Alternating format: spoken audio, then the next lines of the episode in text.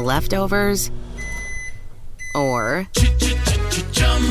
the DMV, or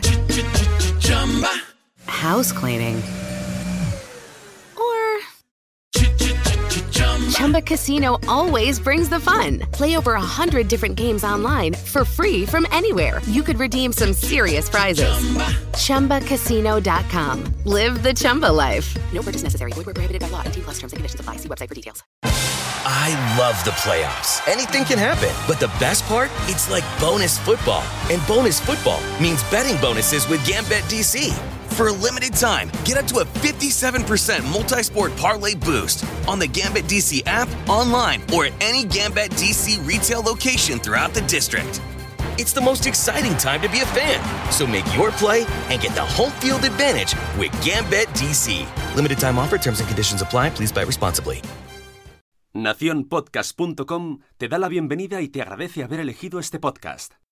Bienvenidos a Salud Esfera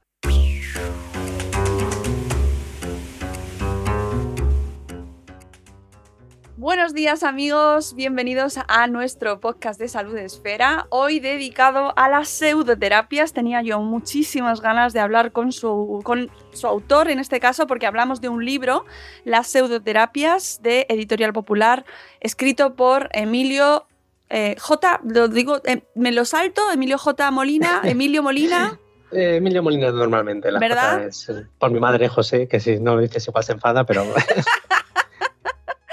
Emilio Molina, más muy conocido en redes sociales y por tu labor eh, divulgativa, reivindicativa, eres vicepresidente de la Asociación para Proteger al Enfermo de Terapias Pseudocientíficas, con ese, esas siglas tan confusas a veces. que la gente puede, puede mm, localizar, que no voy a repetir para no confundir a, a los oyentes. Eh, vocal de la Red de Prevención del Sectarismo y Abuso de la Debilidad, miembro del Círculo Escéptico y eh, de la Sociedad para el Avance del Pensamiento Crítico. Y además colaboras con el Observatorio de la Organización Médica Colegial contra pseudociencias, pseudoterapias, intrusismo y sectas sanitarias. Bienvenido, Emilio. Muchas gracias por la invitación. Nada, un placer tenerte aquí y sí que me gustaría, antes de empezar a, de, a destripar un poco el libro, eh, que nos explicases eh, quién eres un poco, porque sí que es cierto que dentro del ámbito escéptico eres muy conocido, pero quizás habrá oyentes que eh, no te conozcan, ¿no? Que Uy. pasen por aquí y entonces les pongamos un poco en contexto, aparte de esta introducción tan, bueno, pues todos los sitios en los que trabajas y en los que estás eh, divulgando, un poco quién eres y cómo llegas hasta aquí. Pues un poco también era alguien que pasaba por aquí, porque hay mucha gente que se pregunta, ¿no? ¿Qué hace un informático metido en estas historias? Y lo que hace un informático en estas historias es lo que hace pues, cualquier ciudadano comprometido que pasa un día por ahí y resulta que le intentan, a él no, a sus seres queridos, en mi caso, le intentan vender una propuesta supuestamente terapéutica, pero que no lo es, y esa persona pica. Y Pica es una persona que, yo que sé, antes de todas estas historias, yo consideraba que en estas cosas caían pues, cuatro tontos en manos de cuatro chalaos, ¿no? Era gente, en mi noción de las cosas, era gente que estaba a lo mejor muy desesperada por algún mal diagnóstico o algo y que acababa escuchando los cantos de sirena de algún chalao de turno y le hacía caso. Pero cuando me tocó de cerca con una persona que no era en absoluto tonta, eh, y empecé a tirar del hilo de cómo podía ser que aquella persona pues, hubiera pagado varios miles de euros para, por unos cursos que no valían ni el papel en el que estaban escritos, mm. de una supuesta terapia que decía que el cáncer era un resultado de un conflicto emocional mm. y que tratándolo pues te podías curar de cualquier cáncer. Cosas como que si tenías un cáncer cerebral era porque eras demasiado controlador y en cuanto dejaras de ser controlador y te separaras de tu familia, de tu pareja sobre todo, te curarías, ¿no? Ese tipo de cosas de cómo ha podido llegar a creerse alguien esto. Pues cuando empecé a tirar del hilo vi que tampoco eran cuatro chalados, sino gente que tiene estructurado un negocio multimillonario que se ha llegado a infiltrar en universidades, en hospitales, en, vamos, en ayuntamientos, en todo el sistema tanto de salud como de educación y que, vamos, que no es precisamente un, uno que pasará por allí tampoco, es sino alguien que se está aprovechando de un sistema de, vamos, que actualmente yo también en aquel momento pensaba que el sistema de salud pues preveía estas cosas y que estaba atento y que intentaba atajar estos desmanes sobre la salud. Vamos, que si no fuera verdad lo que fueran diciendo por ahí, no les dejarían hacerlo, que es lo que pensaba cualquiera, hmm. o yo creía, también pensaba en aquella época, y me di cuenta de que no, de que estamos completamente desamparados, que la triste verdad es que eh, no tienen las, las consejerías de sanidad, por ejemplo, no tienen recursos para, para atender este problema, los colegios de salud no se ven bastante atados de manos por un lado y por otro por el tema este. Los propios juzgados, cuando les llega un afectado, dicen, bueno, pues si ha sido mayor de edad y no tiene ningún tipo de problema mental evidente, pues ha sido una decisión tomar libertad y la justicia no protege el incauto.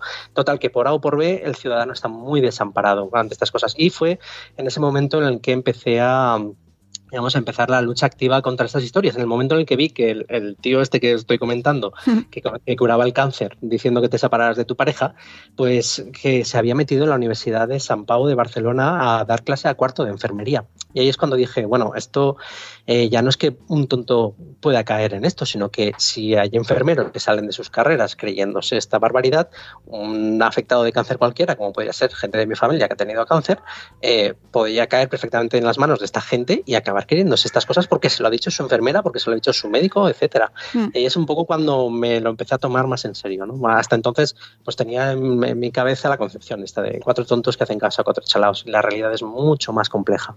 Y, y dentro de ese de tomártelo más en serio, o pues eh, dedicas muchísimo tiempo de tu, de tu vida y, mucha implicación, porque sé que esto os afecta a todos los que os dedicáis a esta divulgación, os trae no pocos disgustos. Pues sí, yo tengo ahora mismo dos juicios en pendientes, otro más por ahí que está en ciernes eh, aparte de todos los, eh, insultos personales de que si estoy vendido a la farmacia, eh, insultos de todo tipo.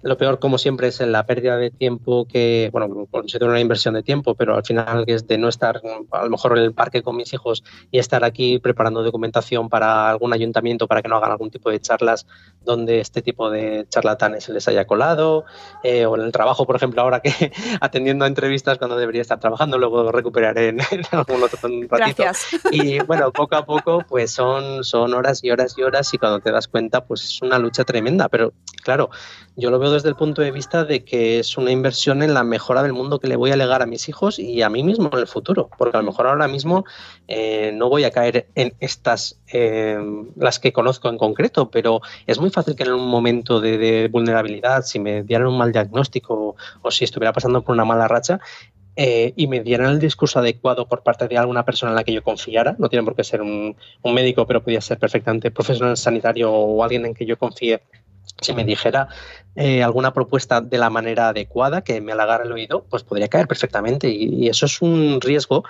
que, al que estamos todos abocados. Con lo cual yo creo que estoy haciendo, digamos, un poco de labor para mí, para los míos y para todos los que se puedan aprovechar de ello de paso. ¿no? Sí, eh, desde luego lo estás haciendo, la haces y, gracias a ti mm, y a todos los que trabajáis en vuestro sector y con, de una manera, además, en muchas ocasiones eh, con alto coste personal, humano y, ya económico también, eh, pero que conste que, llega, que llega el mensaje y por eso también este programa, porque me gustaría que la gente mm, conociese toda la labor que hacéis y en concreto se leyese este libro eh, que has escrito y que tratamos hoy de divulgar y de difundir porque tiene un gran mensaje. ¿Cómo, pues llegas, ¿Cómo llegas a este, a este proyecto, este libro, Las pseudoterapias?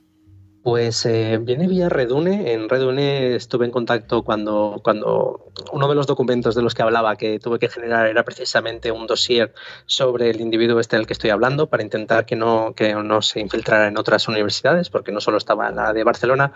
Y de hecho tuve que prepararlo casi a prisa y corriendo junto con un equipo de gente para que en la Universidad de Alcalá de Henares eh, cancelaran un curso de verano que en fisioterapia iban a hacer sobre el tema, nada menos. Y eh, ese dossier acabó teniendo como 350 páginas, o sea, no estamos hablando de cuatro paginitas. Sí, son horas y horas de, escuchar vídeos, de transcribir vídeos, de consultar con gente, con médicos, con profesionales de la psicología, profesionales del tema de las sectas, en fin, hay un trabajo ingente detrás, ¿vale? Y muchísimos eh, profesionales implicados y mucho, muchas horas. El caso es que una de estas personas, que era periodista, eh, pues también se dedica a la comunicación corporativa y está haciendo la, comunicación corporativa de la editorial popular. Con lo cual me dijo, oye, mm, ¿te interesaría hacer un libro sobre pseudoterapias? Y dije, bueno, pues mm, lo tengo todo en mi cabeza, solo necesito volcarlo en un sitio y lo más complicado para mí va a ser intentar condensar en solo las 150 páginas que me daban, que al final creo que fueron unas cuantas más, pero bueno, eh, en todo lo que quería contar en 150 páginas de, o no sé, por ahí, de un librito muy pequeñito. Sí. Y sí, es una situación de... Eh, pues eso, entonces vino de ahí, vino un poco de rebote por, por el tema de Redune.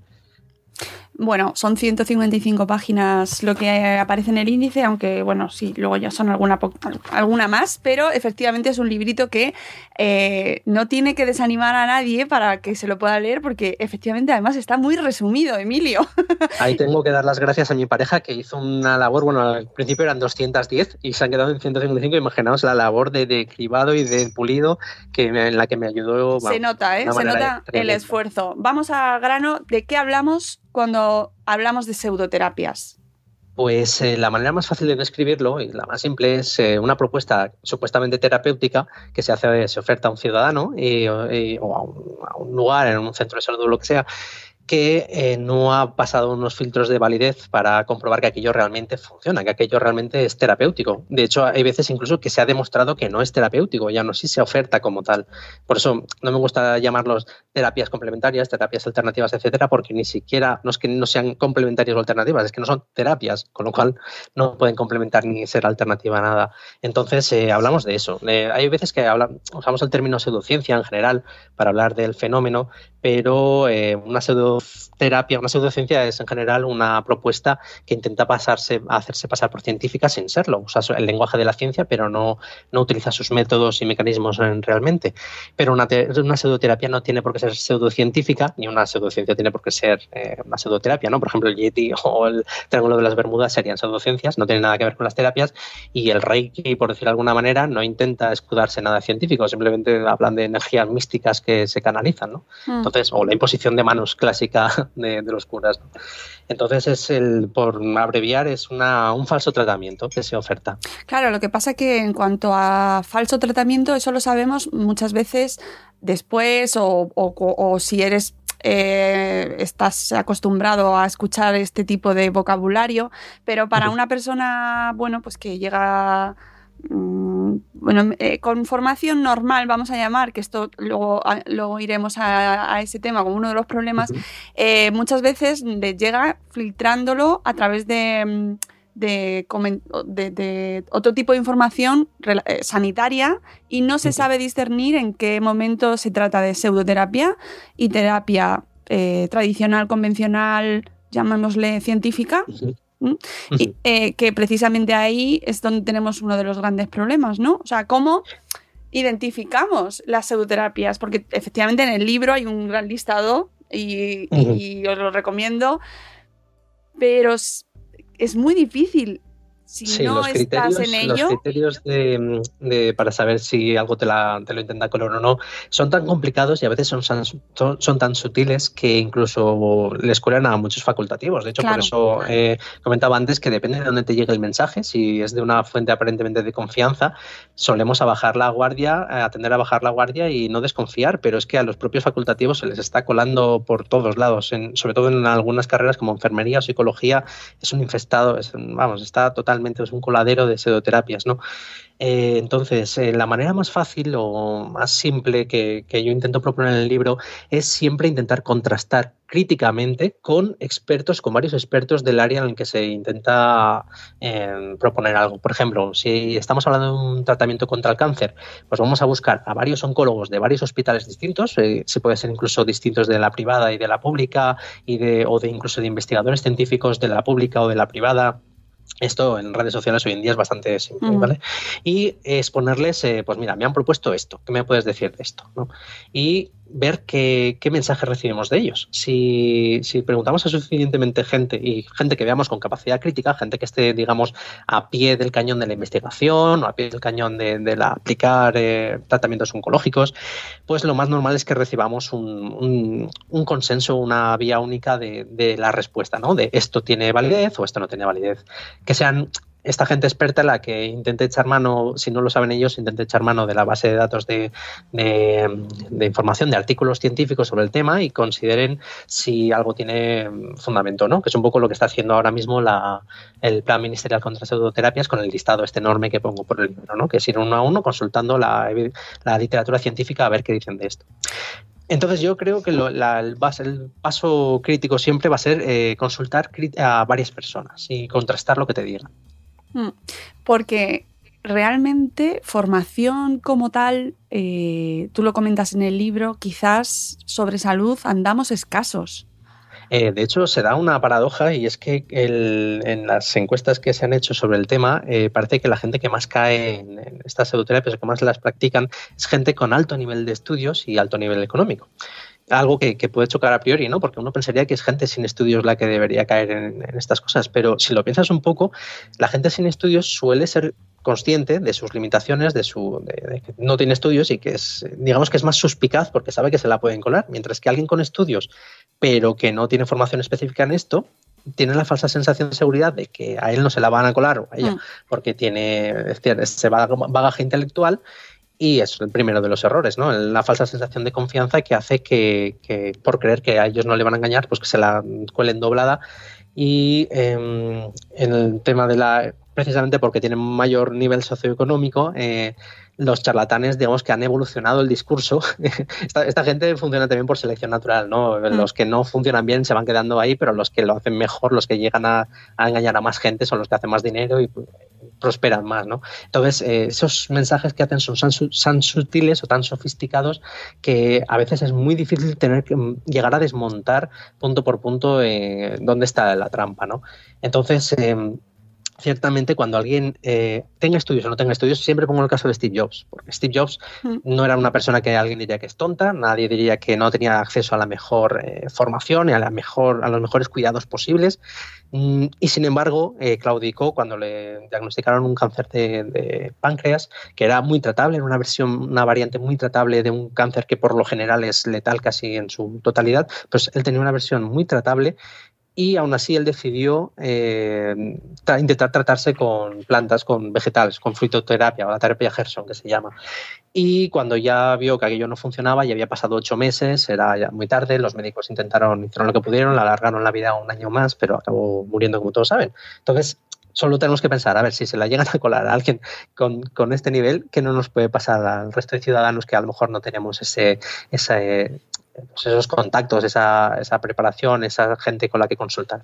Claro. Estamos todos, eh, somos todos susceptibles de caer en esto. Efectivamente, y, de hecho, eh, a, mí, a, nivel personal me, ha pasado salir de la universidad eh, y encontrarme con todo tipo de, de, terapias que luego he ido descubriendo que no eran realmente útiles ni servían para nada, solo servían para, para bueno, para vaciarte el bolsillo, pero que te las encuentras con una facilidad en cualquier herbolario, te puedes encontrar eh, soluciones casi milagrosas. Y, yo nunca, jamás en mi vida había oído hablar de las flores de Bach, jamás, eh, no sabía de su existencia, pero las tienes en una, en una herbolistería, mm, una tienda que te vende manzanilla y al lado tienes las flores de Bach. Y no hemos pasado en todos mis años de carrera, de formación, yo soy periodista, ni una alusión, nada sobre conocimiento eh, mínimo sobre ese tipo de terapias. Pues fíjate que estar en un herbolario te sorprende, pero deberías incluso indignarnos ver que, por ejemplo, el Colegio de Enfermería de Barcelona, Colegio de Enfermería de Barcelona, Colegio de Enfermeros de Barcelona, ellos pusieron hace unos meses una noticia en la que estaban totalmente encantados de haberse formado ellos, de haber sacado ellos el certificado de nivel 3 de flores de Bach con una empresa francesa. O sea, estamos hablando ya no de, O sea, tenemos al lobo al cuidado de las ovejas. Eh, si, ya, por lo que decía antes, si no es que ya tienen a, un ciudadano de a pie esa información, es que a los propios profesionales sanitarios, que son a los que les suponemos este conocimiento, se la están metiendo por donde les da la gana, ¿no? Están ellos mismos infiltrando esto a la sociedad o dándoles ese hálito de, validez.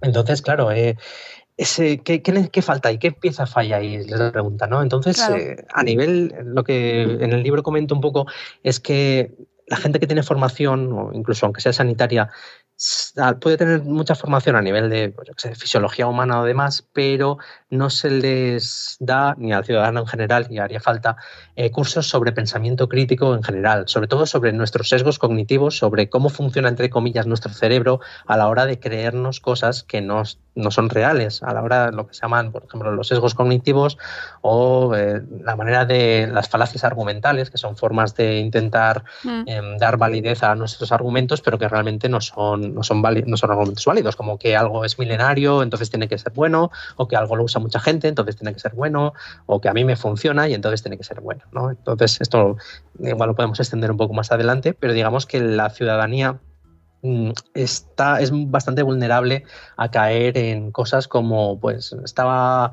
tenía una gripe y me puse una, me tomé unas pastillas de homeopatía y en una semana estaba curado. Y a mí me ha funcionado. Y no se dan cuenta de que si no se las hubiera tomado, pues en vez de una semana le hubiera durado la gripe siete días. Es mm. exactamente lo mismo, pero eh, como le da esa sensación de, y no tiene una manera, una, unos criterios para comprobar, para, evaluar todas las variables, para hacer estadísticamente un muestreo para ver si aquello ha tenido realmente relevancia, que es al final de cuentas lo que hace el método científico con los ensayos clínicos, que es coger a mucha gente, comprobar en un grupo eh, lo que funciona, o sea, lo que se quiere probar y en otro grupo no se le da nada o se le da algo similar y se comprueba a ver eh, si hay alguna significación estadística en los resultados. Pero una persona, pues eso no lo hace. Una persona se podía poner una, playa, una piedra de playa en la cabeza y decir, pues a mí el resfriado en una semana se me ha curado, gracias a esta playa natural, esta piedra de playa natural que me he puesto en la cabeza. Entonces, mm, sobre todo veo que en, a nivel ciudadano hace falta muchísima más formación en el tema de sesgos cognitivos, en tema de en vulnerabilidades en general, de falacias argumentales. Y para esto en el libro pongo unas referencias bastante chulas como el libro de Pensar rápido, pensar despacio o em, cómo sabemos que no es así, que, es, que creo que se llama Convencidos pero equivocados, cómo sabemos que no es así. Es un libro buenísimo, pero sobre todo en el tema de, de materia sanitaria, los profesionales sanitarios deberían tener un ojo puesto sobre todo en cómo funciona el método científico, pero de cara a detectar la mala ciencia, que mm. También recomiendo un libro homónimo, se llama así, Mala Ciencia de Ben Goldacre, y que eh, va de todos, las, eh, todos los trucos, todas las triquiñuelas que se pueden hacer y se hacen constantemente para intentar hacer pasar por ciencia cosas que no lo son. Y estamos hablando ya no solo de chorradas pseudoterapéuticas, sino incluso de medicamentos reales o de propuestas reales que se manipulan por parte de las farmacéuticas, esto para que luego digan que se me pagan, eh, que se hacen para intentar pues, vender más o colar por un producto mejor de lo que es o a veces incluso por ocultar efectos secundarios graves que han aparecido. Entonces, eh, digamos que son estas dos vertientes. Sesgos cognitivos, vulnerabilidades, falacias argumentales y por otro lado, eh, mala ciencia. Creo que son los dos pilares en los que necesitamos más formación para estar mejor protegidos. Mm, y yo creo que eh, deberían estar presentes desde los mm, primeros años de la educación, es decir... pues debería, en mi opinión, lo que se hace en filosofía, a lo mejor habría que dejar un poco más la historia de la filosofía y empezar a entrar un poco más en, pues esto, en el tema de sí que se hacía, al menos en mi época, se hacía el tema de estudiar los razonamientos lógicos, las, lógicas proposicional, pero entraría muy bien dentro de la carrera estudiar los sesgos cognitivos, las falacias argumentales, porque es, digamos, el manual de instrucciones de nuestro cerebro y dónde, dónde mete el cerebro en nuestra pata, por ser como es, por venir evolucionando de dónde viene, porque nuestro mm. cerebro está preparado para pues, bajar de los árboles, buscar comida y que no te coma un tigre, pero no está preparado para desvelar los misterios del universo o para saber si cuando te tomas cierta proporción de cierto químico, eso te genera una reacción biológica, ¿no? Esto lo hemos ido puliendo desde hace pues apenas 300 o 400 años desde que estamos empezando a usar la ciencia para avanzar en salud. Sí, pero efectivamente necesitamos conocer mejor cómo funciona el método científico, cómo funciona la ciencia, porque ahora mismo existe, tú lo decías antes, se utiliza eh, argumentos científicos para defender o darle ese cariz, ese matiz científico a ciertas terapias, pero por otro lado se desacredita continuamente. Sí, es una ironía bastante Total. Que, te dicen por un lado, la ciencia no lo sabe todo y por lo otro te dicen, pero aquí tengo 150 estudios, artículos científicos sobre la validez de lo mío. Y dices, a ver, aclárate, si no lo puedes saber todo, entonces o lo das por bueno o no. Y si lo das por bueno, vamos a entrar en qué calidad tienen esos artículos, ¿no? Que luego por ejemplo, en homeopatía se dice mucho, hay 15.000 artículos en la base de datos de PubMed sobre homeopatía. Y dices, sí, pero los has leído. Si te empiezas a leer, solo con coger los 150 primeros te dicen basura, basura, basura, basura, esto no funciona, basura, este estudio te dice que sí, pero está mal hecho, basura, basura. O sea, hay 15.000 artículos, pero la mayoría te dicen que no sirve para nada. y nadie se los va a leer realmente, se aprovechan juegan un poco con eso, claro, juegan un poco con, a ver, los triquiñones, lo que decía antes, si tú te, a ti te dicen que hay 150.000 artículos, 15.000 artículos de homeopatía, a ti ya te impresiona el número. Y bueno, si hay tantos tendrá que ser verdad y no te dicen la letra pequeña. Es que de esos 15.000, pues a lo mejor hay cuatro que te dicen que funcionan y están mal hechos o han colado y aunque estén bien hechos, pues ha dado porque estadísticamente pues puedes pasarle a alguien que tenga una remisión espontánea y se haya curado, yo que sé, estado un cáncer porque sí y lo atribuya a que se ha tomado ese día unas pastillas de azúcar. Claro, a mí me parece fundamental esta parte en la que explicas en el libro cómo funciona la ciencia con sus, eh, eh, bueno, pues lo que sus, sus lados fuertes, ¿no? lo que va, lo que hace avanzar la sociedad y todo lo que nos ha traído, pero con los posibles errores que pueda tener eh, estos métodos, estos estudios, que ahí es donde tenemos que saber qué puede pasar, porque ahí es donde nos la pueden colar en muchas ocasiones, ¿no? Utilizar esa mala ciencia. Sobre todo, sí, sobre todo si creemos en la ciencia, porque, o sea, si creemos, creer es una palabra un poco fea, ¿no? Pero si confiamos más bien en, en la ciencia, nos la pueden colar por ahí, pero es que hay gente ya que este discurso de desacreditación de la ciencia ha calado tanto que directamente es que ya no lo consideran, de hecho lo consideran como lo contrario, como algo que, está muy limitado, que no entiende nada del mundo, que está cerrado de mente y que hay que huir de eso para acercarse más a, pues a la naturaleza, a lo que nos aporta el cosmos, a lo que, yo qué sé, o sea, un lenguaje mucho más místico, más de estilo New Age y eso ha calado mucho en muchísimas personas y está en auge. Eh, esa desacreditación de la ciencia muy, muy buscada, muy, muy estudiada para alejarlos de la fuente crítica y atraerlos hacia pues, cualquier propuesta que se te ocurra, porque una vez ya has cancelado la, barrera de quien te podría aportar algo de juicio crítico sobre lo que haces, pues ya puede colarte cualquier cosa, ¿no? Mm. Y además eh, siempre se ataca al discurso científico, como por ejemplo tú decías que a ti se te dice que te paga la industria farmacéutica, ¿no? Como si eh, las otras propuestas fueran gratuitas y viniesen del aire, ¿no? No hubiese ningún interés otra ironía, te dice alguien, no, es que este medicamento tiene muchos efectos secundarios, que los pone todos detallados perfectamente en el prospecto, ¿no? En vez de eso me voy a tomar este batido de hierbas que me ha dado el herbulario que no sé qué porras contiene y es una bomba realmente de, de productos de químicos también y, no sabes lo que te estás tomando, no sabes qué efectos secundarios tiene, qué interacciones tiene, que también las tendrá, y eso te da igual. O sea, es como, en eso confías, te, fías de lo que te ha dado alguien sin, sin, sin pasar ningún tipo de, filtro crítico y, no, y desconfías de algo que ha hecho también sus deberes, que hasta te puede decir pues con qué frecuencia se dan efectos adversos y de qué tipo para que estés alerta sobre ellos, o que el médico que te los prescriba sepa a qué atenerse, ¿no? Sí, o sea, estamos, es eso, es, gente que, que, la asustan con, con las los debilidades o los problemas de la ciencia, pero para abocarles al abismo de las terapias, que ahí hay, no hay ningún tipo de control. Es, es algo que siempre digo, ¿no? Si, si desconfías de la ciencia que efectivamente tiene todo este tipo de problemas, pues imagínate cómo está el sitio en, algo, en o sea, cómo está el tema, el percal en una parte donde no hay absolutamente ningún tipo de control. Mm.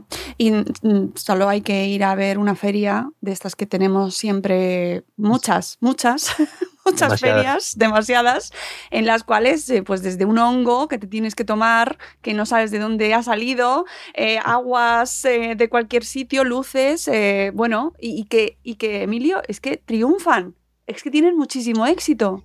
A ver, eso es lo que decía antes, tienen un discurso muy sofisticado a veces y aunque no sea sofisticado es muy atractivo, es muy bonito. Ha estado pulido durante pues centenares de años de los vendedores de serpiente eh, tradicionales y lo que tienen es que eh, tienen ese un punto de exotismo, un punto de, de ese es hacernos confiar en que se puede curar todo, de que todo tiene remedio. Sobre todo hay gente, hay gente que, como decía al principio, que está desesperada y, ha probado ya de todo hasta lo, científico y no le ha funcionado nada y entonces ya directamente va a, agarrarse un clavo, a un clavo ardiendo. Pero es que estamos viendo gente que incluso con muy buen pronóstico ya directamente descarta el tratamiento real para buscar primero estas cosas porque se lo han vendido como inocuos, como sin efectos secundarios, como naturales, en contraste con, el tratamiento real que se lo han vendido como pues, científico, crudo, con efectos con claro.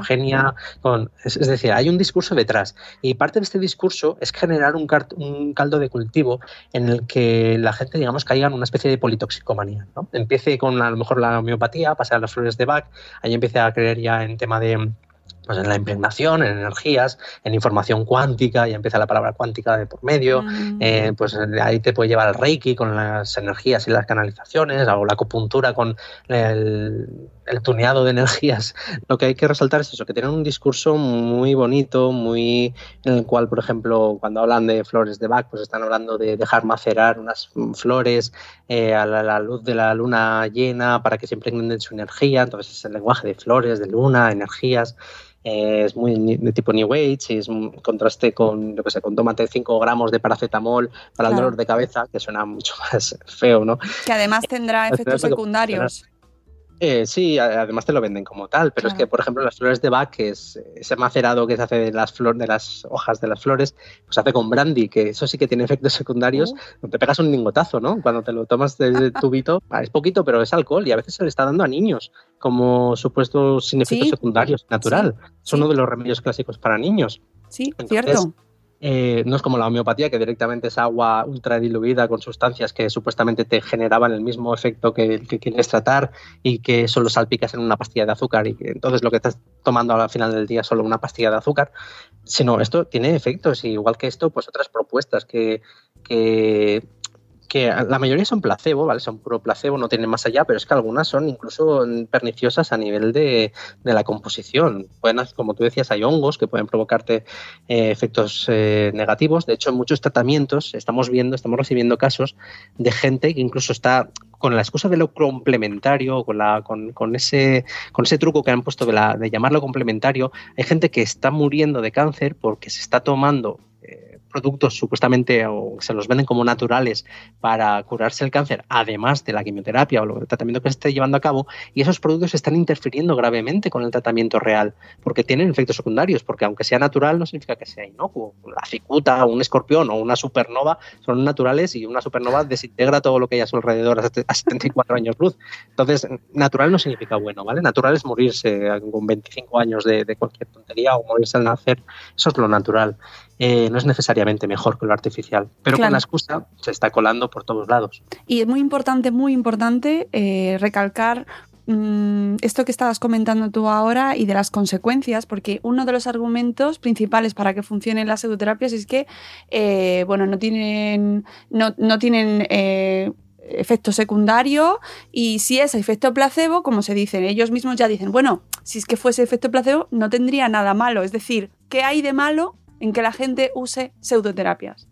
Pues primero habría que explicar un poco qué es el efecto placebo, que es eh, la sensación de mejoría, de bienestar que nos provoca la, pues, el cura sana de toda la vida, ¿no? El creer que se está haciendo algo por nosotros hace que nos relajemos un poco y ese relax, ese dejar de pensar todo el rato en la herida que tenemos en la rodilla, hace que dejemos de generar sustancias del estrés y, solo con eso ya nos encontramos mejor. Pero eso no significa que estemos mejor, es una sensación solo. Si alguien tiene un cáncer y se está tomando algo que hace que se sienta mejor, que le haga parecer que se siente mejor, se sentirá mejor mejor, pero el cáncer sigue avanzando y acabará muriendo y acabará, en algún momento acabará dándose cuenta de que aquello no ha funcionado, como le pasó a Steve Jobs, y en ese caso, pues tenemos uno de los males del placebo, ¿no? Que es que estamos eh, no tratando algo que deberíamos estar tratando. O sea, el placebo mm, se suele decir aquello de qué mal puede hacer, y de hecho hay una página web que recomiendo mucho eh, de Isidoro Martínez que, que la lleva y es un blog que contiene este tipo de casos, ¿no?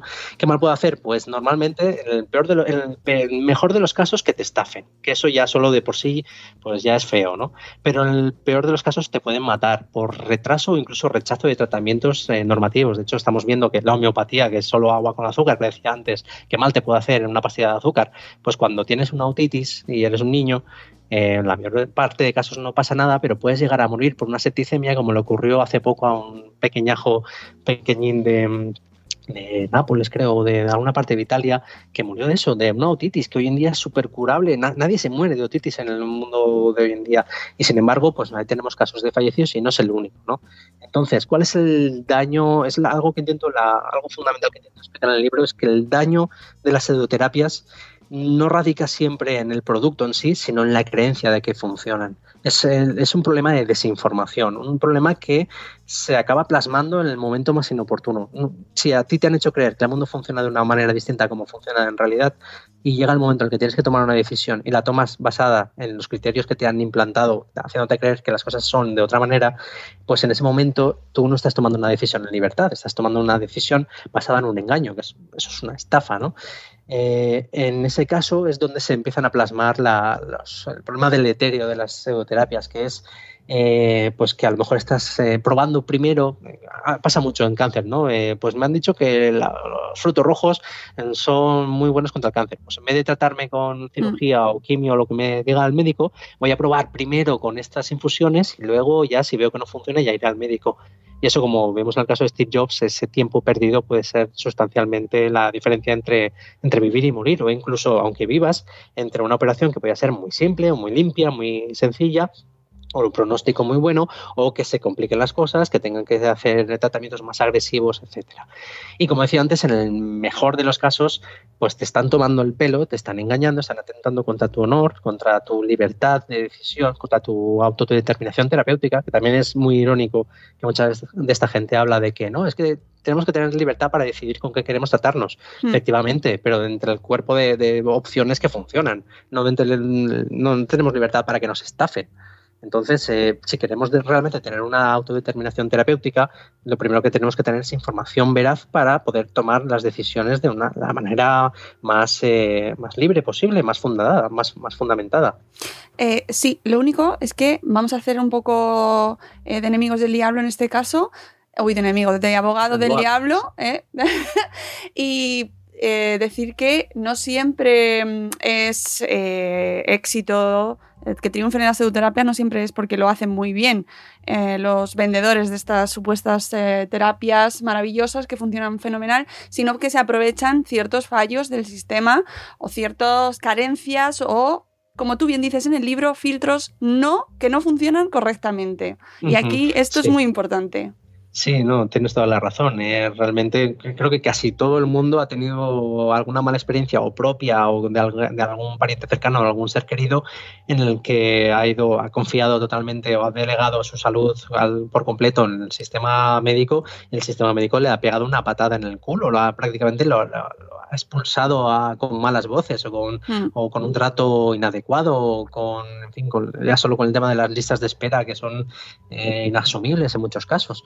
Eh, ciertamente hay un problema que se realimenta además, porque con la falta de recursos que tienen, muchos profesionales sanitarios pues están trabajando un poco quemados ya y acaban pagando a lo mejor las cosas con pacientes que a su vez están quemados porque por, las, este sistema desmantelado de salud en el que estamos, que es uno de los mejores del mundo, encima hay que decir, incluso en este estatus.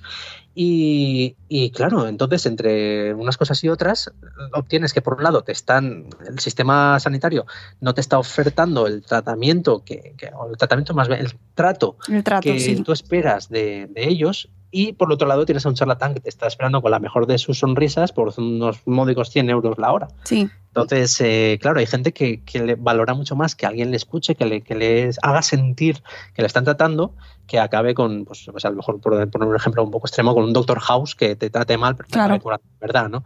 Y eso en los casos son los que te puede curar, porque es que como comento en el libro, también la ciencia, la medicina tiene sus límites, no lo sabemos todo y hay gente ha acostumbrado un poco. Ahora mismo tenemos una vida media de 85 años, o incluso un poco más en el, caso de las mujeres. Es, nunca hemos vivido tanto y tan bien. Entonces ya a veces tenemos la sensación de que la ciencia lo puede todo, que la medicina lo sabe todo y que va, todavía estamos en, vamos, en pañales en algunos tipos de cáncer, por ejemplo. Y claro, asumir que alguien te diga no hay nada que hacer o no sabemos qué tienes, no solo en cáncer, en otras enfermedades, no sabemos qué tienes, no sabemos cómo se trata esto pues a muchas personas eso, como decía antes, eso no lo pueden asumir, no pueden asumir que no controlen algo o que no puedan saber algo. Necesitan la estabilidad emocional de que alguien les diga, vale, te pasa esto y lo puedes curar haciendo exactamente lo que yo te digo. Es lo que les ofertan los charlatanes, vaya. Un médico nunca te va a decir, te vas a curar seguro, te va a decir, mira, pues un tanto por ciento de, cura de, enfermos con tu misma dolencia, pues tanta gente se ha curado con, con este tratamiento. Y además me interesa mucho tu perspectiva desde esta asociación como vicepresidente, eh, lo que podéis llegar a ver en esta asociación para proteger al enfermo de terapias pseudocientíficas, cuánta proporción de gente que, que veis, cuyos casos veis no se debe en muchas ocasiones a que han sido expulsados en, pues en diferentes sentidos, ¿no? Por, por, porque no se han sentido escuchados o porque no tenían la solución que querían y han acudido a estas otras terapias donde les abren los brazos y les cantan. Pues más de los que querríamos. De hecho, tenemos hasta constancia de víctimas eh, mortales, por ejemplo, un caso que me viene a la cabeza, un caso de suicidio de una persona con, una depresión muy grave que fue a los servicios, a psicología del sistema sanitario normal. Allí se fueron, digamos, pasando como una pelota de unos a otros profesionales, apenas le, atendían, le decían cuatro cosas, lo enviaban a casa.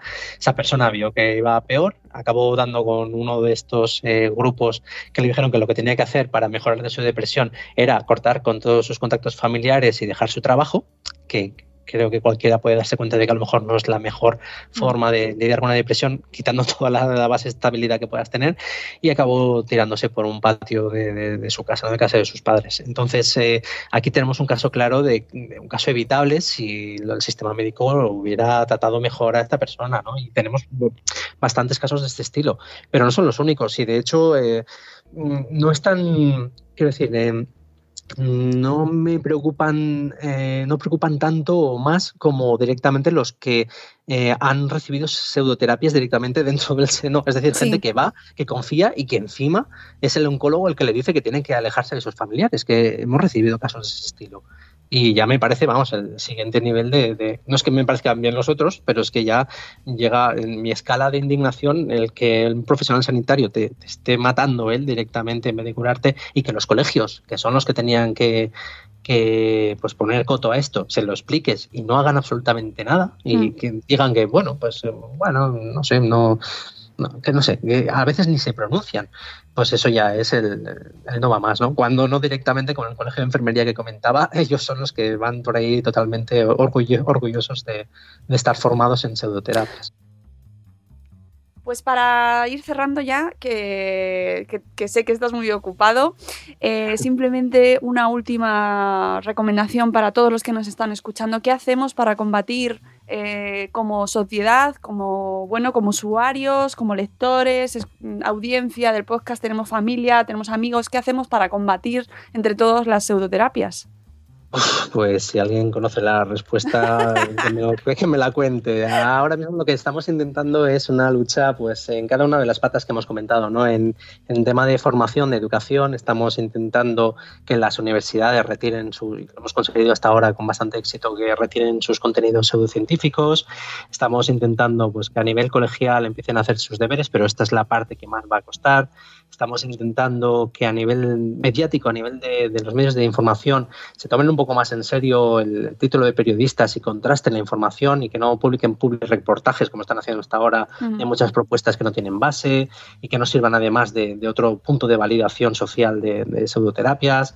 Eh, estamos a nivel incluso de, policial o de incluso a nivel judicial estamos intentando que eh, les entre un poco en la cabeza que no hay una decisión libre cuando te están engañando en este tipo de propuestas, sino que una coerción, una manipulación psicológica que te ha llevado a, creer en un discurso y que alguien que se deja morir de cáncer no es porque haya decidido en libertad eh, morirse de cáncer por mm. probar flores de Bach en vez de la quimioterapia. Es que alguien con la connivencia de, o la negligencia más bien y la ineptitud de todos los sistemas sociales que tenían que actuar para proteger al ciudadano no lo han hecho. Entonces no es que sea un incauto ese ciudadano. Cuando, cuando tienes a un, todo un colegio eh, orgulloso de estar formado en flores de Bach, no puedes culpar a un ciudadano de que crea en las flores de Bach.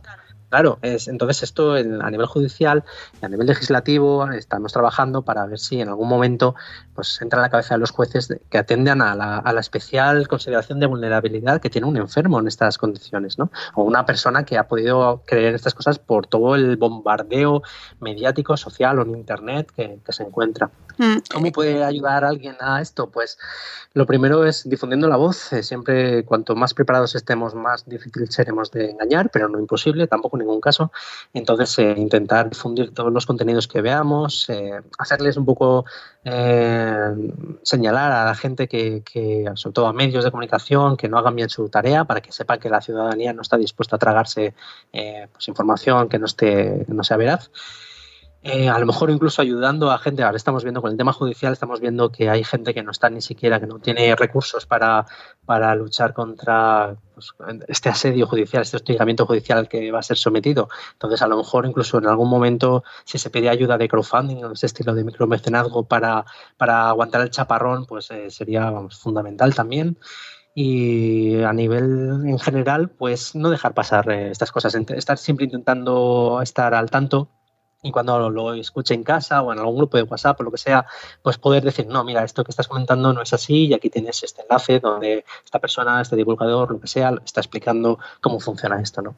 Que esto, por ejemplo, en grupos de madres, pues se desmadra, nunca mejor dicho, con... Eh, estamos viendo, estoy ahora con mis dos peques y veo desde cristaloterapia hasta osteopatía, pasando por eh, los llamadores de ángeles y, en fin, de todo, ¿no? Homeopatía. lo sabemos, lo sabemos. y precisamente ahora hemos pasado el Día Mundial del Cáncer de Mama y eh, me enfadaba especialmente canales de YouTube, donde, por cierto, no hay prácticamente ningún tipo de filtro, eh, señores y señoras eh, diciendo que las emociones mal gestionadas eh, son la causa de tu gran cáncer de mama. Entonces. Eh, es, repugnante, pero es, muy cómodo de creer porque te hace sentir que entonces tienes el control, porque solo tienes que cambiar tu mentalidad y ya está, ¿no?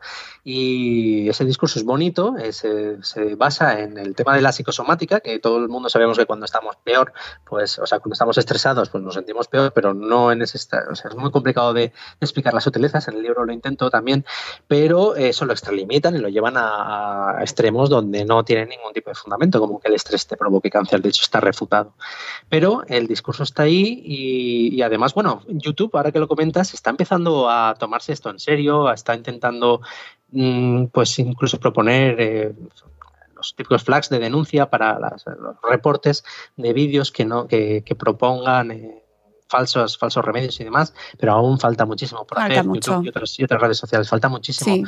Y otra manera en la que se puede ayudar es reportando ese tipo de vídeos, ese tipo de, canales, incluso por algunos por proponer drogas o medicinas o supuestas medicinas y otros pues directamente por información peligrosa, cosas así, lo que tengan disponible por ahí. Desde aquí hacemos llamamiento a todos los agentes involucrados para que pues sobre todo fomentemos el espíritu crítico y que no, nos, que no seamos manipulables. Eso sobre todo, ¿no, Emilio?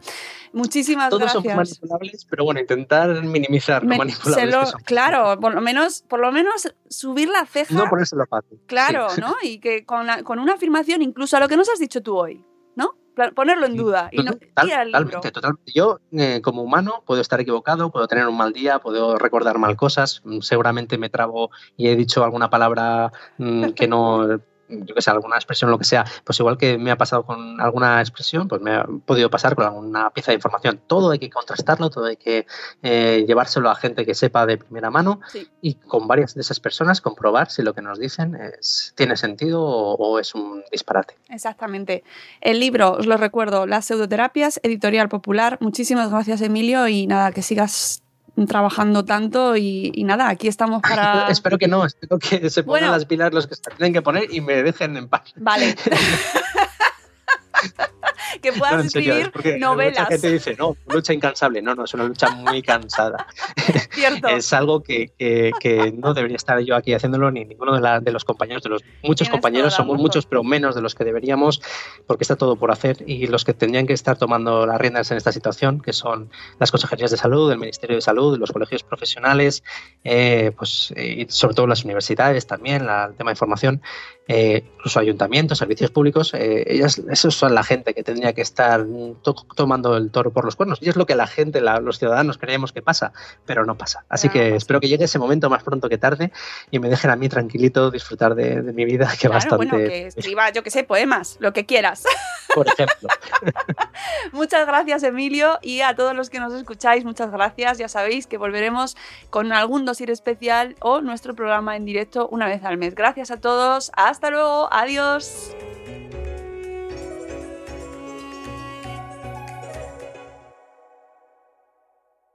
Leftovers or the DMV or house cleaning